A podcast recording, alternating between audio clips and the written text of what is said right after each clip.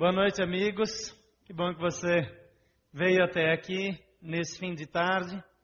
Estamos aí já é, com trânsito quase normal em Brasília, as coisas já voltando à normalidade, ainda muita gente férias, muita gente viajando.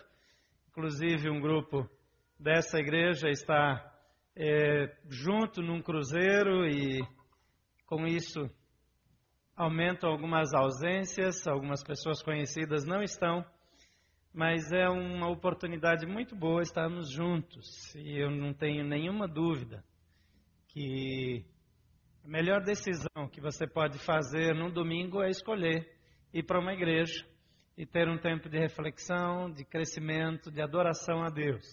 Porque a Bíblia diz que Deus ele tem é, o hábito, o jeito e a boa é, é, maneira de abençoar, de fazer o bem. Lhe é peculiar fazer o as pessoas. E porque Deus gosta de fazer o bem, Ele também gosta quando nós estamos atentos ao que Ele tem para fazer. Quando nós estamos acompanhando aquilo que Ele quer falar conosco. E essa é sempre uma oportunidade para você ouvir a voz de Deus acerca daquilo que Deus pensa sobre a sua vida. E a maneira mais simples, é, mais segura de entender o que Deus pensa sobre a nossa vida é lendo a Bíblia. A Bíblia é uma ferramenta extraordinária para que a gente possa conhecer melhor a Deus, para que a gente aprenda mais dele, para que na nossa caminhada a gente descubra como fazer as coisas da melhor maneira. E é sobre isso que nós vamos conversar hoje. Vamos orar antes. Pai querido, muito obrigado por tua presença, obrigado por teu grande amor. Obrigado porque o Senhor tem coisas tão boas para fazer. Já fez tantas coisas, mas ainda queres fazer tanto mais. Ajuda-nos a compreendermos aquilo que a tua palavra ensina, para que nós possamos experimentar o tipo de vida que o Senhor tem para nós. Assim nós oramos gratos ao Senhor, porque sabemos que tudo que nós temos, tudo que é bom em nossa vida vem do Senhor. E porque vem das tuas mãos, nós recebemos com alegria e oramos assim em nome de Jesus. Amém. Eu não sei como foi o seu ano que passou. Hoje de manhã, para aqueles que estavam aqui, eu perguntei quantas pessoas gostariam que esse ano fosse bem melhor do que o ano passado. Primeiro eu perguntei para quantas pessoas, se esse ano for igual ao ano passado, já está muito bom. E o um número até bom é, disse que sim. Mas um número maior ainda disse que gostaria que esse ano fosse bem melhor. Às vezes nós precisamos mudar. Há momentos na nossa vida que as circunstâncias, a rotina, é, o cansaço, ou a simples percepção de que alguma coisa precisa mudar começa a tomar conta da nossa vida. Eu não sei se já aconteceu com você. É, é, com esse tipo de impulso, algumas pessoas largaram a sua vida em grandes cidades, é, é principalmente em São Paulo, e aquela vida agitada, o trânsito difícil demais, e escolheram se mudar para lugares bem menores. Eu conheci recentemente um homem que ele fez isso há uns 15 anos, 20 atrás, e ele saiu de São Paulo, na época ainda dava para morar em Curitiba. Ele queria uma vida tranquila, então ele mudou para Curitiba. 10, 20 anos se passaram, Curitiba se tornou uma cidade tão grande, foi uma das capitais brasileiras que mais cresceu nos últimos anos. Então ele fez uma nova mudança. E, e só para ter um estilo de vida melhor, ele decidiu ir morar em Gramado, no Rio Grande do Sul. Eu confesso que fiquei com uma pontinha assim de inveja. Você largar tudo e morar em Gramado acordar às nove, o comércio só abre nove, nove e meia da manhã, que é um horário assim divino, né, para abrir o comércio. É, aquele inverno maravilhoso, com às vezes 5, 6 graus negativos. Eu acho que alguns já estão desistindo de gramado agora. Mas em busca de qualidade de vida, deu uma virada, mudou a vida. Tomou decisões corajosas que levaram-no e a sua família a uma experiência totalmente nova. Eu já fiz isso algumas vezes e essas mudanças podem ser muito boas. Mas há pessoas que tomam decisões precipitadas e, e dão uma virada na vida, mas dão uma virada para que a vida fique de cabeça para baixo. é, faz uma confusão tão grande nessa tentativa de dar uma virada que se perde. Que, que perde a noção, perde a direção, é, é, não sabem mais como agir. Deus propõe viradas na nossa vida. Algumas pessoas que andavam com Deus tiveram a sua vida totalmente modificada. Numa rápida passagem, só de memória lá no Velho Testamento, a coisa começou com Abraão. Era um homem que, segundo a tradição histórica, ele era o interlocutor entre o povo e o rei. Quando tinha uma demanda, ele aparecia, dizem os historiadores, como uma das pessoas é, é, de referência na região. E a Bíblia diz que Deus chega para ele e dá uma mensagem muito simples: sai da tua terra, do meio dos teus parentes e vai para um lugar que eu vou te mostrar. Deus passa algumas orientações, dá algumas dicas de como seria a vida, dos efeitos dessa decisão, mas efetivamente há uma virada, uma guinada na vida desse homem. Ele deixa tudo ele junta sua esposa, ele não tinha filhos, o seu sobrinho que morava com ele, gado, ovelhas, etc., aquilo que era dele, sai ele e sua esposa para uma aventura. Algumas pessoas fizeram isso há anos atrás. Eh, houve uma debandada do Brasil, eh, especialmente de Minas Gerais, para morar nos Estados Unidos. E foi assim uma, uma, uma mobilização tão grande que os Estados Unidos, eh, os consulados brasileiros começaram a rejeitar vistos para pessoas, por exemplo, de governador Valadares. Houve um tempo que alguém que era de governador Valadares não conseguia.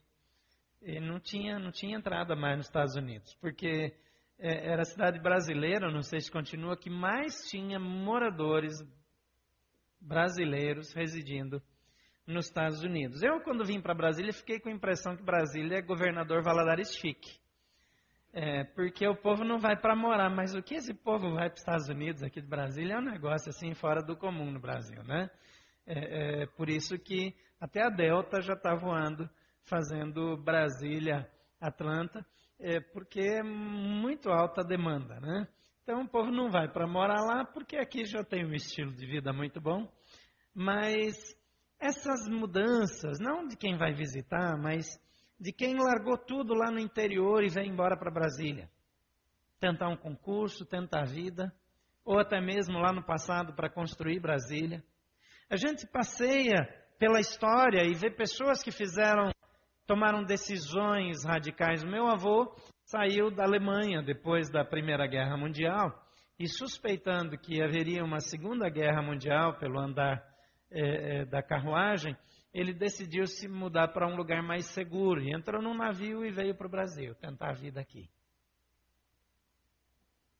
Os islâmicos estão fazendo isso em larga escala.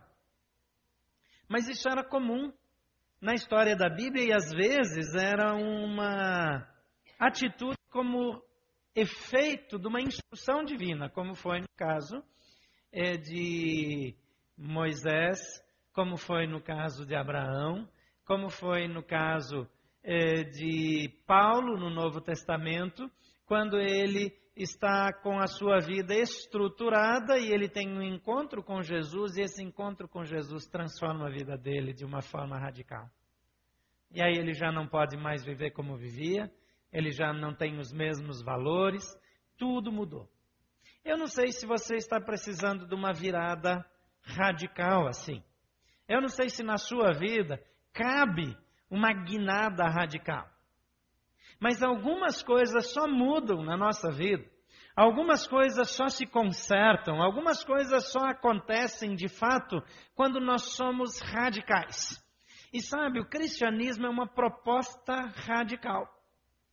Ele já começa dizendo que nós temos que morrer para o velho estilo de vida, que nós temos que ter uma atitude como morte para tudo aquilo que era importante e adotar novos valores, um novo sistema, uma nova proposta, uma nova visão. Algumas pessoas carregam problemas na vida há muitos anos. Tem atitudes ruins que a pessoa não consegue deixar. Tem vícios que a pessoa não consegue deixar. Tem maus hábitos que atrapalham o relacionamento, acabam com o casamento, é, destroem o ambiente agradável familiar. Tantas e tantas coisas acontecem porque as pessoas é, estão em atitudes extremas, é, presas a atitudes de anos e anos que foram se desenvolvendo, às vezes se agravando e precisam de uma guinada radical. Você precisa de uma virada na sua vida? 2012 pode ser o ano da virada. Mas hoje pode ser o dia ou a noite da virada, o início de uma virada. Pode acontecer aqui. Porque você pode terminar o ano dizendo ele foi igual. Tudo foi igual. Até que não foi tão ruim mas uma vida que vale a pena, uma vida significativa, ela precisa ter elementos muito fortes da presença de Deus, um senso de realização profundo, um senso de direção muito claro e uma energia muito grande envolvendo tudo que nós fazemos.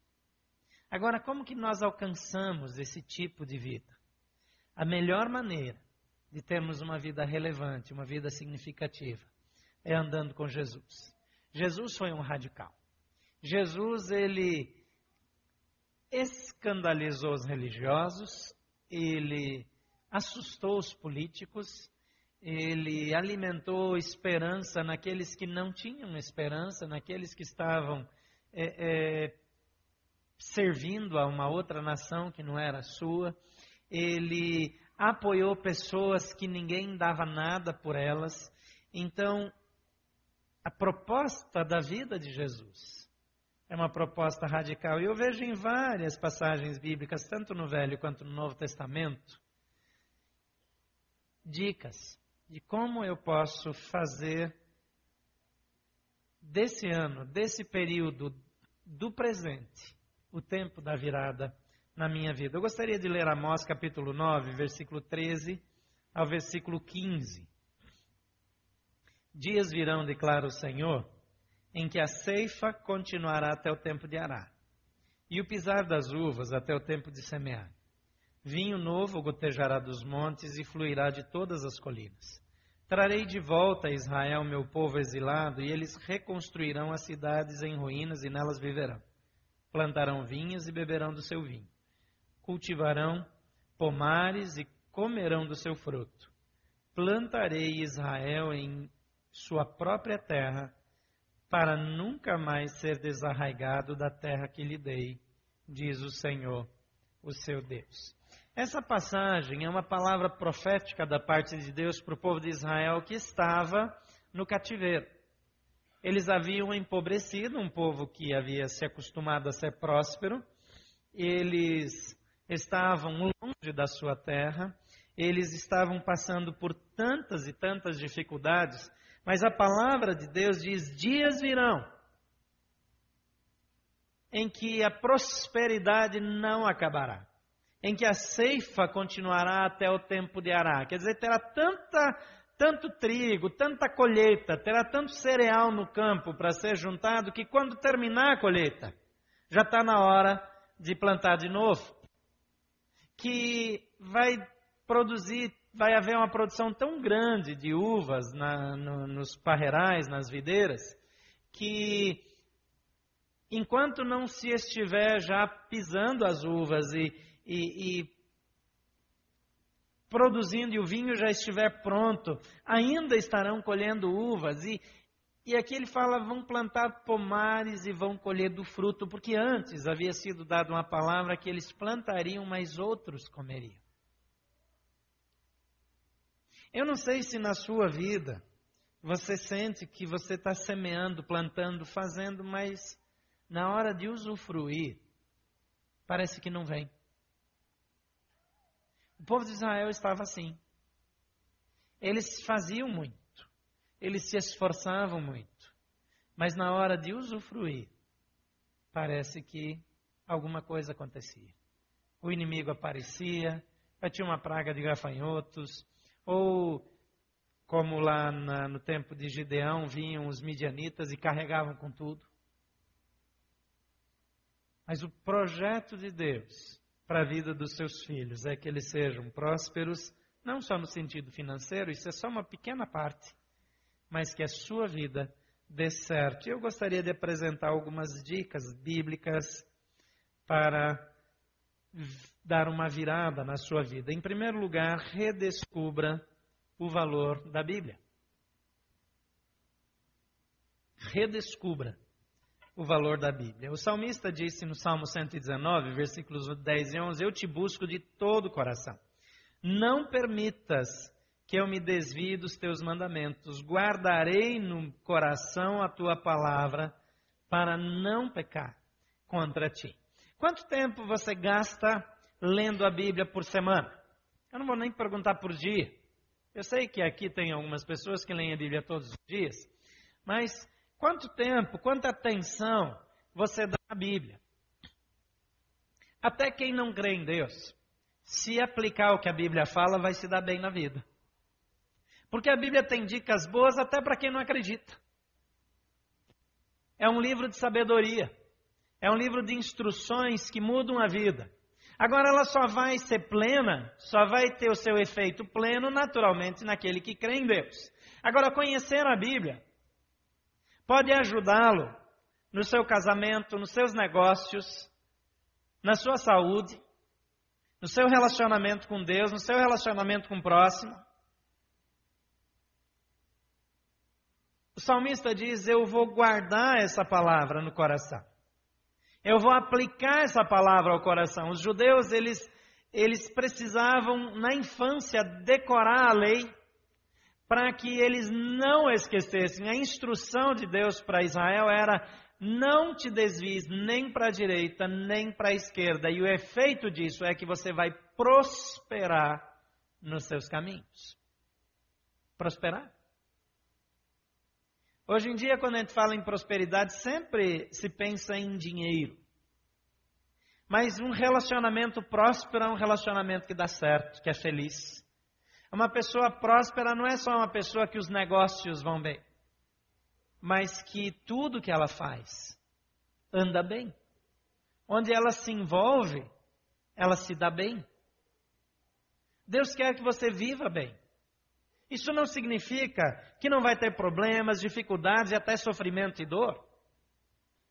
Mas o cuidado de Deus sobre a nossa vida é para que a gente aprenda valores bíblicos que vão nos ajudar na vida e vão durar para sempre. Em Hebreus 8, 10 e 11 diz: Esta é a aliança que farei com a comunidade de Israel depois daqueles dias, declara o Senhor. Porei as minhas leis em sua mente, as escreverei em seu coração. Serei o seu Deus, eles serão meu povo. Ninguém mais ensinará o seu próximo, nem o seu irmão, dizendo: Conheça o Senhor, porque eles me conhecerão, desde o menor até o maior. Não há nada mais relevante na vida do que conhecer a Deus. Conhecer a Deus. Conhecer o que Deus diz, o que Deus faz, a maneira como Deus ensina. E se eu quero descobrir ou redescobrir o valor bíblico, quantos aqui na infância os pais liam a Bíblia em casa? Levantem a mão, na infância. Ok, uma, um bom número. Quantos aqui, quando iam na casa dos avós, os avós liam a Bíblia? Deixa eu saber. Aumentou. Se você conhecesse os seus bisavós, que alguns não conheceram, talvez aumentasse mais. À medida que os anos foram passando, a prática da leitura bíblica foi caindo. Então, torne a leitura bíblica uma prática diária em sua casa. Você lê a Bíblia todo dia? Você tem um tempo para estudar a Bíblia? Na casa do meu pai, ele lia a Bíblia conosco. Era uma pequena porção. Não era aquela leitura bíblica que fazia toda a diferença. Mas ele conseguiu nos ensinar o valor de ler a Bíblia. Quando nós não passamos esse valor para os nossos filhos, nossos filhos perdem. Se você ainda não tem filhos, fique feliz, porque dá tempo de você acertar. É um legado magnífico que você deixa para ele, uma instrução muito prática para a vida. Deuteronômio 6, 5 a 9 diz: Ame o Senhor, o seu Deus, de todo o seu coração, de toda a sua alma, de todas as suas forças. Todas estas palavras que hoje lhe ordeno estejam em seu coração. Ensine-as com persistência a seus filhos. Converse sobre elas quando estiver sentado em casa, quando estiver andando pelo caminho, quando se deitar e quando se levantar. Amarre-as como um sinal nos braços e prenda-as na testa. Escreva-as nos batentes das portas de sua casa, em seus portões. A instrução para o povo de Israel era: fique obcecado, seja até inconveniente Passe da conta, mas não fique aquém. Para tudo que vai fazer, consulte a Bíblia. Ensina insistentemente. E por isso, as coisas iam bem com eles. Quando eles abandonavam essa prática, iam mal. Mas o valor da instrução bíblica continua o mesmo, tantos e tantos anos depois. Aplique os princípios bíblicos em seus relacionamentos e, sobretudo, em seu relacionamento familiar. Em Colossenses 3, 18 a 20, tem uma dica de como organizar a casa. Diz: mulheres, sujeite-se cada um a seu marido, como convém a quem está no Senhor. Maridos, ame cada um a sua mulher e não a tratem com amargura. Filhos, obedeçam a seus pais em tudo, pois isso agrada ao Senhor. Pais, não irritem os seus filhos para que eles não desanimem. Se essas instruções simples e claras forem aplicadas dentro de casa, muda tudo. Muda tudo. Na hora que não tem acordo, que alguém precisa tomar uma decisão que é imprescindível, que alguém tome uma decisão porque não tem mais tempo, então a decisão, biblicamente, é do marido.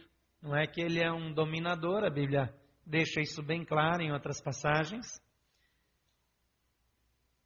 A esposa é cuidada porque recebe investimento de amor. Em outro lugar, diz para o marido amar a esposa como Jesus amou a igreja, a ponto de dar a sua vida pela igreja. Não deve ser muito difícil andar com alguém que ama desse jeito. É interessante que, para mim, parece uma injustiça, a Bíblia em nenhum lugar manda a esposa amar o marido desse jeito acho um negócio assim é, é, que tem até uma coisa, eu quero pedir explicação quando chegar lá no céu. Mas compromete o marido de uma forma irremediável. Irremediável. A ponto de dar a sua vida. A ponto de se entregar incondicionalmente. Então aplique os princípios bíblicos nos relacionamentos para organizar os relacionamentos da casa. Em terceiro, baseie os negócios e os relacionamentos extrafamiliares também nos princípios bíblicos. Filipenses 2,4 diz: Cada um cuide não somente dos seus interesses, mas também dos interesses dos outros. Como aplicar um negócio desse no nosso mundo capitalista? não cuidar apenas do que é meu, não apenas do meu interesse, não apenas do meu negócio, não apenas do meu lucro, não apenas do meu trabalho, não apenas aquilo que me agrada, mas também aquilo que faz bem às pessoas perto de mim. Se eu aplicar os princípios bíblicos na minha família, na minha vida, nos meus relacionamentos, dentro de casa, fora de casa, muita coisa vai mudar na minha vida. Em segundo lugar, livre-se das falhas do passado. Você lembra aquelas coisas feias lá de trás que toda hora batem a porta? Memórias que voltam, práticas que continuam com você desde a adolescência, desde a infância, alguns. Em Jeremias 15, 19 diz: Assim respondeu o Senhor: Se você se arrepender, eu o restaurarei para que possa me servir. Se você disser as palavras de valor e não indignas, será meu porta-voz. Deixe esse povo voltar-se para você, mas não se volte para eles. Jeremias, ele tem uma instrução de como andar. E ele passa essa instrução para o povo de Israel. Se você mudar, se você abandonar as velhas práticas, se você abandonar a mentira, se você abandonar os, o, o, o, sistema de enganar os outros, se você parar de tirar proveito das situações, se você permitir que a sua vida influencie as pessoas é, que vivem da maneira errada, mas não permitir que essas pessoas que vivem de maneira errada influenciem você. Então, você será meu porta-voz. É interessante que às vezes nós achamos que nós podemos falar alguma coisa em nome de Deus porque a gente leu na Bíblia. Para ser um porta-voz tem um padrão aqui. Tem um valor. Deus quer que você seja um mensageiro dele para essa geração na qual você vive. Um povo que se corrompeu, que os valores mudaram. Imagina lá onde você trabalha. A maioria aqui trabalha no setor público. Cedo ou tarde você vai encontrar coisas erradas. Ah, mas quem trabalha no setor privado é diferente? Claro que não. Tem tanto problema, tanta corrupção, tanta coisa lá também. Porque é ser humano. Onde tem homens, tem problemas. Onde nós temos é, é, pessoas a falhas, a engano, não pense que a corrupção é um problema do governo. Quantos mega empresários estão envolvidos com os processos de corrupção no governo? Então, não são só os políticos, não são só as autoridades, não é só no setor público. Se você está vendo coisa errada onde você trabalha, relaxa, porque isso acontece em todo lugar. Agora, não se corrompa. Seja diferente. Tome postura. Onde quer que você esteja. Abandone as falhas e pecados na cruz do Calvário. Hebreus 8,12 diz: Porque eu lhes perdoei a maldade, não me lembrarei mais dos seus pecados. Existem coisas do passado que incomodam você até hoje? Tem coisas que você fez há bastante tempo, há pouco tempo, que você diz: Como eu pude fazer isso? Sabe como a gente resolve isso? Pede perdão. Pede perdão para Deus. Se feriu pessoas, pede perdão para as pessoas. Depois vira a página e olha para frente. A Bíblia diz que Deus perdoa os nossos pecados e ele diz aqui: Eu não me lembrarei mais dos seus pecados. Eu já contei aqui a história de uma mulher que ela tinha uma agenda que toda vez que o marido fazia uma coisa que desagradava ela, ela anotava na agenda. Um dia que ele passava da conta, ela pegava, chamava ele para um acerto de contas e abria aquela agenda. Quando ela vinha com a agenda na mão, ele já queria achar uma janela aberta no apartamento para se jogar do prédio. Porque morrer não podia ser tão ruim quanto ouvir aquilo que ela tinha para dizer. Quando alguém sabe tudo que nós fizemos errados e, e joga isso no nosso rosto, quando alguém nos acusa de tudo que a gente fez de feio, ou todas as nossas falhas, e coloca tudo isso diante de nós sem misericórdia, uma palavra dura, é terrível. Porque nós fizemos coisas erradas mesmo. Nós erramos mesmo. Nós falhamos. Mas aqui Deus diz: Eu não me lembrarei mais dos seus pecados, porque eu perdoarei. Você deveria ser assim também perdoar e esquecer. e nunca mais voltar lá atrás. O que, é que a Bíblia quer dizer quando esquecer? É que aquele assunto não dói mais. Quando você é, tem um ferimento grande no seu corpo e, e externo e um ferimento exposto, e ele cicatriza, ele não dói mais. Não significa que um dia que você olhar para a cicatriz, você não vai lembrar. Não é que você vai perder a memória, mas não tem mais dor. Não tem mais cobrança. Não tem mais acusação. Deus diz: Eu esqueço, porque Deus ele tem o poder de esquecer o que ele quer. Ele é perfeito, ele perdoa para sempre. Então coloque as suas falhas diante de Deus. Às vezes nós ficamos presos a um pecado do passado. A Bíblia diz: se confessarmos nossos pecados, Ele é fiel e justo para nos perdoar os pecados e nos purificar de toda injustiça.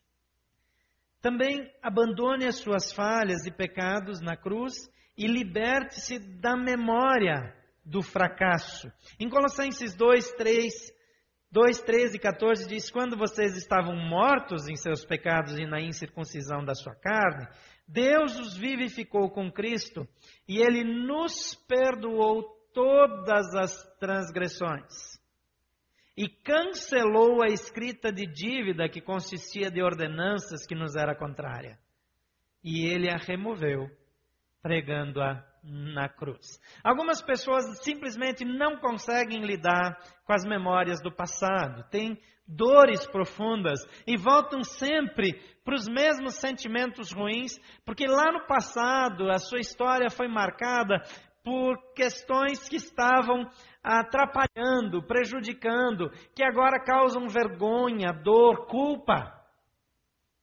Deus quer te livrar da culpa. E a culpa impede que a sua vida desenvolva. A culpa impede que você prospere. A culpa impede que você avance. E quando nós colocamos a nossa culpa diante de Deus, nós somos perdoados. Ele diz que ele removeu, ele cancelou a nossa dívida.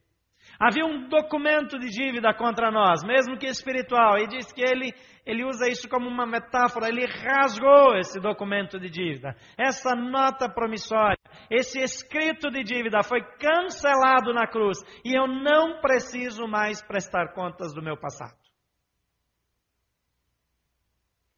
Então não sofra por causa do passado.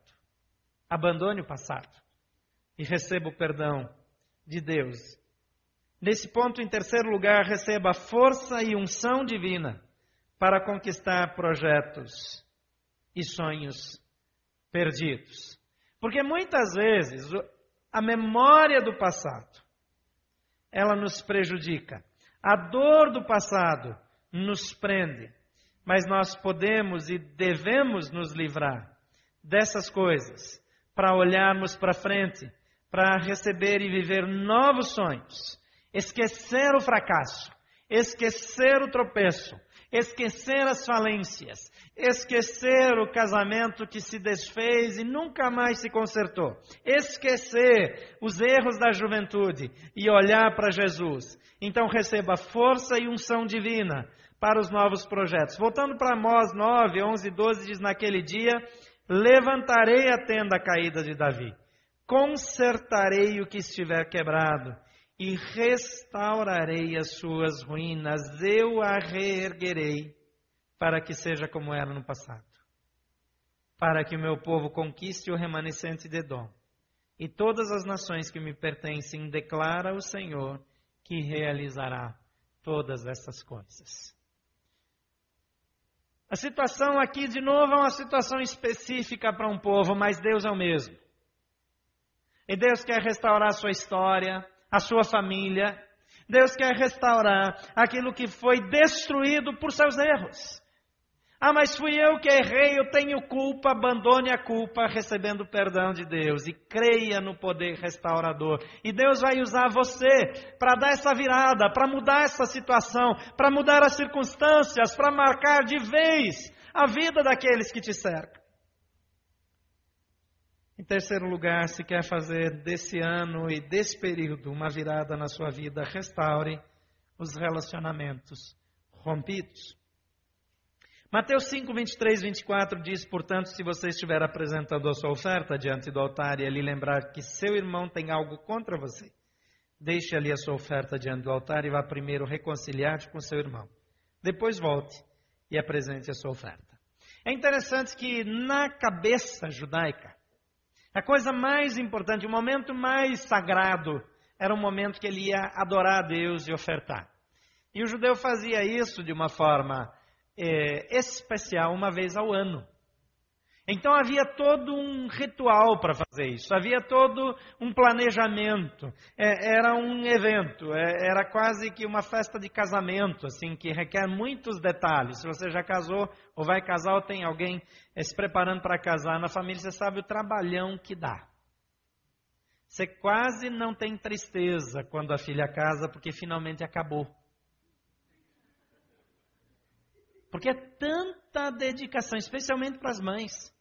Os pais sofrem mais com, com um negócio de pagar a conta, né?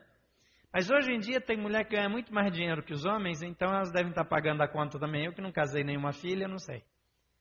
Mas eu sei que é uma tensão, é uma pressão, é uma preocupação, é uma logística. É, é, é tanto no foco que nem tem tempo de sentir dor. Carlos McCork diz que entregar uma filha para um genro é como entregar um violino Stradivarius na mão de um gorila. Então, esse povo que se prepara para esse evento da adoração, esse evento de se apresentar diante de Deus, se ele chegar diante de Deus e lembrar, não é que ele fez alguma coisa. Veja bem aqui. Se lembrar que o seu irmão tem algo contra você.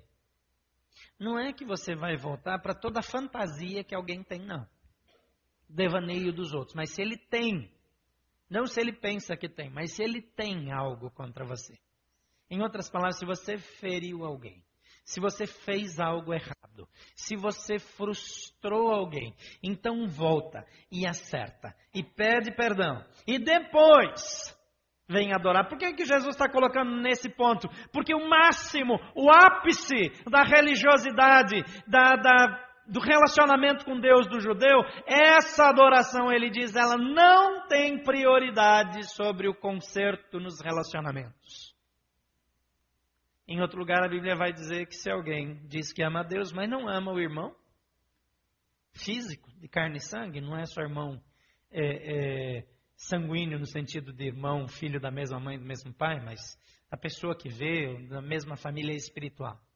Ele diz, quem diz que ama a Deus, mas não ama aquele que vê, é mentiroso. A Bíblia é bem absoluta nesses termos. Então, deixa a oferta diante do altar e vá primeiro reconciliar-te com o seu irmão. Então, creia que Deus pode restaurar um casamento destruído. Quando acaba um casamento, normalmente a última coisa que pessoa que decidiu sair quer ouvir falar em restauração. Porque ele não aguenta mais. Se aguentasse, ele não ficava lá. Ele não tinha ido embora. Ele foi embora porque não aguenta mais. Ele não quer mais. Trocou de ideia. Ele mudou de pensamento. Agora aqui, eu estou dizendo para você que Deus pode restaurar o seu casamento. Deus pode restaurar o casamento de alguém que você ama. Deus pode cuidar daquilo que está acontecendo, que está desarticulado dentro de casa, mesmo que o casamento não acabou em si, mas está naquela crise. Talvez o seu casamento está uma gangorra. Uma hora está bem, outra hora está mal. Tem hora que você quer matar, tem hora que você quer ressuscitar. E, então você não sabe mais o que quer. Mas Deus pode mudar a sua história. Então creia que Deus pode fazer, porque tem coisa que eu não posso fazer. Mas Deus pode fazer. Deus pode mudar a sua casa. Então creia nisso. Em segundo lugar, busque o seu filho perdido. Você teve um relacionamento rompido em família? Vai atrás. Você falhou com seu filho? Ah, mas o meu filho me faltou com respeito a tal ponto que eu não posso mais permitir. Vai atrás. Creia no que Deus pode fazer. Em Lucas 1,17 diz: Irá diante do Senhor no espírito e poder de Elias para fazer voltar o coração dos pais a seus filhos e os desobedientes à sabedoria dos justos, para deixar um povo reparado para o Senhor. Deus quer ajustar as coisas na nossa vida familiar. Malaquias 4,6a diz: Ele fará com que o coração dos pais se voltem aos seus filhos e o coração dos filhos aos seus pais. Deixa eu dizer uma coisa para você. Tem gente que dentro de casa mora todo mundo junto, mas não tem relacionamento entre pais e filhos. Tem pais que só pagam contas. Tem filhos que só falam com o pai, com a mãe para pedir dinheiro, para lembrar alguma coisa, para exigir. Estão dentro da mesma casa, debaixo do mesmo teto, mas não têm um relacionamento efetivo. Deus quer mudar isso na sua vida. Deixa eu dizer uma coisa para você. Chega de viver pela metade. Não basta ser cristão. Precisa viver o cristianismo. Porque vamos passar mais um ano com problemas de relacionamento em casa, com casamento difícil, com filhos que mal falam com seus pais. Porque mais um ano viver com as mesmas tensões, as mesmas dificuldades, basta. Deus pode mudar sua história. E se você passa por isso, sofre com isso, diga: Senhor, eu quero mudar a minha vida, chega. Eu preciso de uma virada. Quantas vezes nós precisamos trabalhar, nós precisamos sair para espairecer? A nossa casa precisa ser o melhor lugar do mundo onde nós temos refúgio, amor, compreensão, parceria, solidariedade. Restaure os relacionamentos rompidos. Reveja amigos abandonados, aquelas pessoas importantes para você que por alguma razão você deixou. Você ainda vai ter férias? Ainda dá tempo? Vai atrás. Você vai deixar uma bobagem separar você de um amigo? Um mal entendido? Uma tolice? Você percebe que a coisa está meio desajeitada, mas você finge que está tudo bem. Finge que não tem nada, finge que não houve nada e, e, e começa a se distanciar. Você é melhor do que isso. Meu irmão, minha irmã, Deus quer mais do que isso para você. Viva o que Deus tem para a sua vida. Tenha coragem de fazer o que é necessário para uma vida realmente transformada. Deus quer mudar tudo na sua vida. Então, pegue carona nesse mover de Deus e promova os ajustes que dependem de você. Em quarto lugar, talvez você estranhe um pouco isso, mas renove o seu amor pela igreja. Antigamente, todo mundo ia para a igreja. No Brasil, então, era muito forte. Hoje tem gente que vai para a igreja no dia que alguém morre, no Natal, no dia do casamento de um filho. E agora não vai mais para a igreja quando alguém morre porque faz o funeral na capela, lá no cemitério mesmo, né? Então, acabou. A Bíblia diz que Deus criou a igreja por meio de Jesus. Em Efésios 5, 25, segunda parte do versículo até 27, diz: Cristo amou a igreja e entregou-se por ela para santificá-la, tendo a purificado pelo lavar da água mediante a palavra, e para apresentá-la a si mesmo como igreja gloriosa, sem mancha nem ruga ou coisa semelhante, mas santa e inculpável. A igreja é um projeto de Deus, então comprometa-se com a causa divina. Deixa eu dizer uma coisa para você. Você cria filhos aí fora. Você não traz seus filhos para a igreja. Você não sabe com quem eles andam. Você não sabe onde eles estão. E você fica tão preocupado. A igreja é um lugar que tem problemas. Várias pessoas aqui que são dessa igreja já tiveram decepções aqui, frustrações. Pessoas decepcionaram.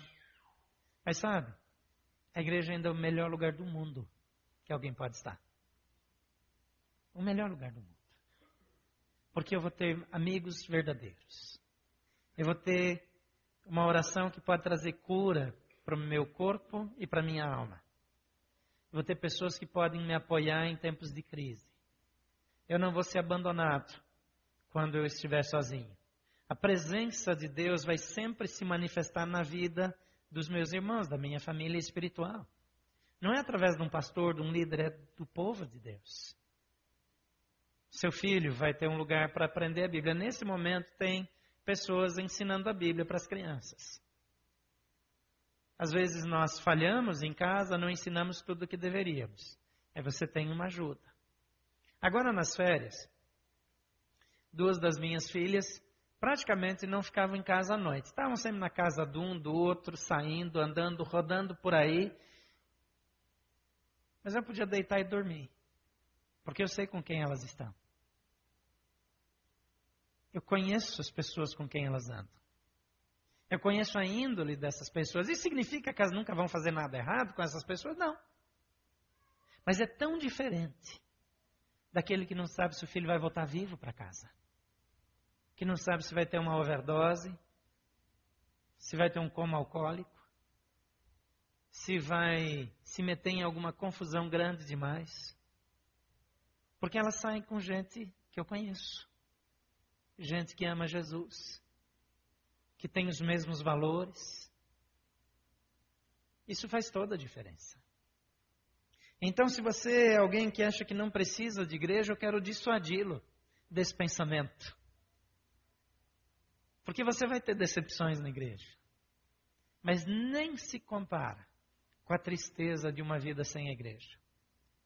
É por meio da igreja que Deus traz restauração para pessoas. É por meio da igreja que Deus liberta pessoas presas, escravas, em, em, em violência, em assassinatos, em drogadição, em alcoolismo, em adultério, em, em todo tipo de perversão. É por meio da igreja. Não tem lugar melhor para você criar seus filhos, para instruí-los. Então, se você não está numa igreja, vem para cá. Não tem opção melhor na vida. E sabe, há uma campanha para tirar isso da cabeça das pessoas, dizendo que isso é coisa para fracos, para quem não pensa. Eu sugiro que você experimente. Tomar decisões com base só no que os outros falam não é sábio. Então experimente. Comprometa-se com essa causa que é uma causa divina. E não vem para cá só para ser um frequentador, não, vem para pôr a mão na massa para ajudar a transformar o mundo, para mudar a história. A igreja existe para reescrever a história. Essa igreja faz parte de um movimento global de transformação, de mudança de nações, de povos, de tribos. Essa igreja faz parte de um movimento que ninguém no mundo tem poder para parar. E você é meu convidado para fazer parte desse projeto. E para que isso ande bem, perdoe aqueles que lhe feriram. A gente já falou sobre isso, perdoe aqueles que lhe feriram nos relacionamentos, mas aqui dentro também. Dentro da igreja, um dia lá atrás alguém lhe feriu, você foi embora, nunca mais voltou. Deixa esse negócio para lá, pede perdão para Deus pelos seus sentimentos ruins que você desenvolveu, pela sua reação contrária e declara perdão. Se a pessoa ainda existe, vai e fala com ela. E tira esse peso da sua vida. E também olhe para as pessoas com compaixão e amor. Deus derrama um tipo de amor no nosso coração que nos ajuda a amar incondicionalmente. E isso acontece melhor no ambiente da igreja. Em quinto lugar, disponha-se a recomeçar e a prosperar. Deu tudo errado, o ano passado foi ruim, a coisa não deu certo, desandou de vez, começa de novo. É tempo de recomeçar. É tempo para tomar novas decisões tomar nova direção. Jeremias 32, 43, 44 diz de novo: serão compradas propriedades nessa terra, da qual vocês dizem é uma terra arrasada, sem homens nem animais, pois foi entregue na mão dos babilônios. Propriedades serão compradas por prata e escrituras serão assinadas e seladas diante de testemunhas no território de Benjamim, nos povoados ao redor de Jerusalém, nas cidades de Judá, nas cidades e nos montes da Zefelá, e do Negueb, porque eu restaurarei a sorte deles, declara o Senhor. Jeremias recebeu a instrução de comprar uma propriedade, assinar um documento e guardar num jarro para dizer para o povo: aqui vai ter prosperidade, negócios vão ser feitos. Aqui vão acontecer casamentos. Nas ruas da cidade vai ter barulho de criança correndo e brincando. A cidade estava deserta. Tempo de restauração. Você quebrou? Não deu certo? Disponha-se a recomeçar e a prosperar. Adote valores bíblicos para sua vida financeira. Em Mateus 6,33 diz: Busque em primeiro lugar o reino de Deus e a sua justiça, e todas as outras necessidades lhe serão acrescentadas. Elimine da sua vida toda avareza e toda ganância. Lucas 12,15 diz: Então lhes disse: Cuidado, fiquem de sobreaviso contra todo tipo de ganância. A vida de um homem não consiste na quantidade dos seus bens. Em 2 Coríntios 9, 5 diz assim: Achei necessário recomendar que os irmãos os visitem antes e concluam os preparativos para a contribuição que vocês prometeram. Então ela estará pronta como oferta generosa e não como algo dado com avareza. Você, se você está aqui pela primeira vez, você viu que tem um momento que a gente entrega dízimos e ofertas. Dízimos é uma parte do nosso salário que nós separamos todo mês do nosso rendimento e nós entregamos na igreja. E nós também fazemos ofertas voluntárias para projetos humanitários, projetos missionários, para ajudar pessoas. Individualmente, nós praticamos a generosidade. Quando encontramos alguém com alguma necessidade e nós temos condições, então nós estendemos a mão e nós ajudamos aquela pessoa é, com toda a discrição necessária. Agora, por quê? Porque a Bíblia diz que nós devemos ser generosos e não avarentos. Isso nos faz felizes. E a Bíblia diz isso, mas a vida diária também mostra que quanto mais nós, quanto melhor nós fazemos isso, quanto mais desprendidos somos, quanto mais ajudamos, quanto mais fazemos com o nosso dinheiro aquilo que Deus recomenda na Bíblia, mais Ele pode nos dar. Porque Ele não dá para quem não faz o que Ele manda. Isso não significa que você não pode buscar sozinho, você pode. Tem gente que tem muito dinheiro e não, não recebeu de Deus. Ele foi lá e fez. Agora eu estou falando que Deus abençoa quem usa o dinheiro do jeito de Deus. E é por isso que a gente faz. É por isso que a gente faz isso. A gente não está enriquecendo ninguém com isso. Nessa igreja, os pastores, os eh, que trabalham aqui na igreja não mexem com dinheiro, eles não, não usam é, é, o dinheiro, não são eles que controlam os recursos, justamente para manter a transparência, para fazer as coisas de uma forma muito clara e para não levantar nenhuma suspeita desnecessária. Porque nós queremos usar o nosso dinheiro de maneira bíblica. E fazer as coisas do jeito bíblico faz com que eu seja mais feliz. Creia também e receba a provisão divina para a sua vida e a vida de sua família. A Bíblia diz que Deus quer cuidar das suas necessidades. Faltou no ano passado? Deus quer te dar. Está faltando na sua casa? Deus quer dar. Malaquias, no Velho Testamento 10 e 11, diz: Traga um dízimo todo ao depósito do templo, para que haja alimento em minha casa, e ponho minha prova, diz o Senhor, e vejam se eu não vou abrir as comportas do céu e derramar sobre vocês tantas bênçãos que nem terão onde guardá-las. Impedirei que pragas devorem suas colheitas, e as videiras nos campos não perderão o seu fruto, o Senhor dos Exércitos. Em resumo, o princípio desse texto é assim: faz as coisas do jeito de Deus e Deus vai cuidar de você. Deus quer cuidar de você. Deus quer ter a oportunidade de cuidar das suas necessidades. Mas às vezes eu acho que só eu que tenho que cuidar. Então eu cuido mas nem por isso eu me dou bem. Em sexto e último lugar, receba de Jesus visão e paixão espiritual. Em João 14, 21 diz: Quem tem os meus mandamentos e lhes obedece, esse é o que me ama. Aquele que me ama será amado por meu Pai, e eu também o amarei e me revelarei a Ele.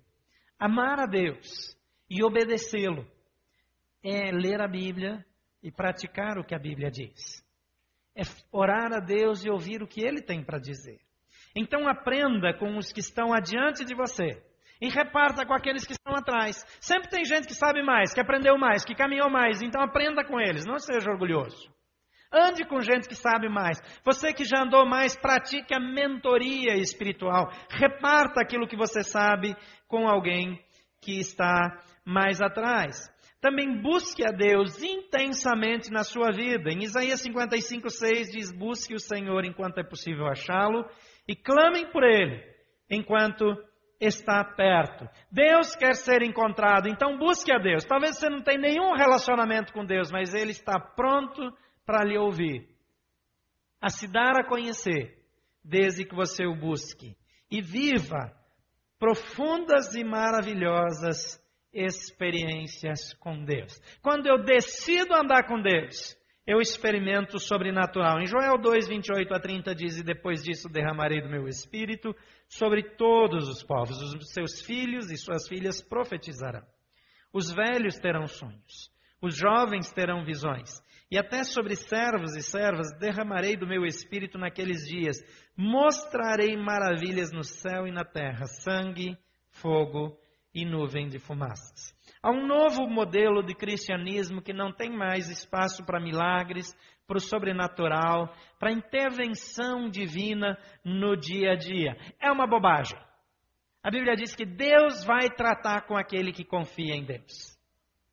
E eu não estou propondo que você adote um estilo de vida onde você tem o controle, mas onde Deus tem o controle. E Ele quer e irá cuidar de você, desde que você Deixe a sua vida nas mãos dele. Você precisa de uma virada na sua vida? Eu sei que são várias coisas, muitas dicas, muitas informações. Mas a coisa mais importante é chamar Jesus Cristo para cuidar da sua vida. Ele pode mudar a sua história, ele quer marcar a sua vida para sempre e ele pode transformar todas as coisas. Por favor, feche seus olhos. Talvez você reconheça nessa noite que precisa de uma virada. Talvez em algumas em algum momento nessa palavra Deus falou com você e disse: "Nessa área eu preciso de uma virada". Eu gostaria que você colocasse isso diante de Deus agora. E diga: "Deus, eu preciso disso. Eu preciso dessa virada. Eu preciso mudar, mudar meu relacionamento familiar, mudar na prática bíblica.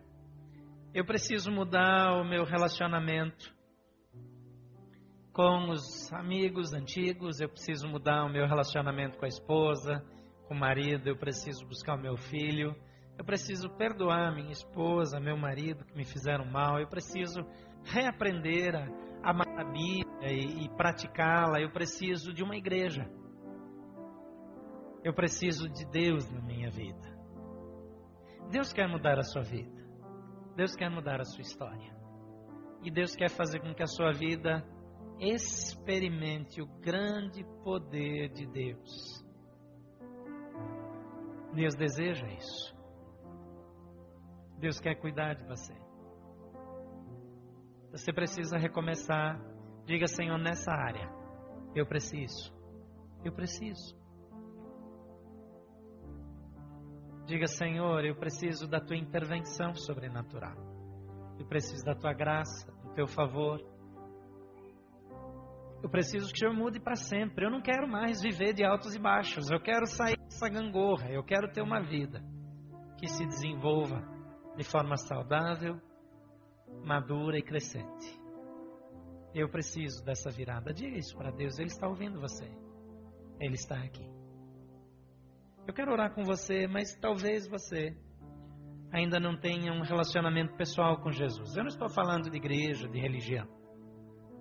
Mas talvez você ainda não convidou Jesus para ser Senhor e dono da sua vida. E você precisa dessa virada, mas está difícil. E eu quero orar por você. A Bíblia diz que se você convidar Jesus para entrar no seu coração, se você crê que Ele ressuscitou dos mortos, que Ele é o Filho de Deus, você será salvo. E uma nova etapa novas coisas acontecerão. Você quer isso? Levante sua mão enquanto eu oro, mantenha sua mão erguida. Eu quero orar por você. E fique com a mão erguida e diga: Eu quero, eu quero essa mudança, essa virada. Eu recebo Jesus Cristo como meu Senhor e como meu Salvador. Pode manter sua mão erguida enquanto eu oro. Pai querido, em nome de Jesus. Tu és a nossa vida, Tu és aquele que muda tudo. O Senhor é que pode dar essa virada, essa guinada na nossa vida. Então, olha para cada um dos teus filhos que estão com a sua mão erguida agora, escreve os seus nomes no livro da vida. marca suas vidas, transforma a sua realidade. Estende a tua mão e manifesta a tua graça, o teu favor, para que vivam intensamente as boas coisas que o Senhor tem para suas vidas. Eu oro em nome de Jesus. Por favor, continue com seus olhos fechados. Se você já fez essa decisão lá atrás, mas precisa de uma virada, você também precisa de algo especial de Deus na sua vida e você quer que esse ano seja o ano em que essas coisas terminem e que seja tudo de um jeito novo. Enquanto eu oro, também erga sua mão diante do Senhor diga: Senhor, é comigo. Pai, em nome de Jesus, nós estamos diante de Ti. O Senhor sabe, Pai, quantos teus filhos estão cansados. Pai, de tentar de novo e de novo, e, e, e tantas vezes é, é perceber que não deu certo.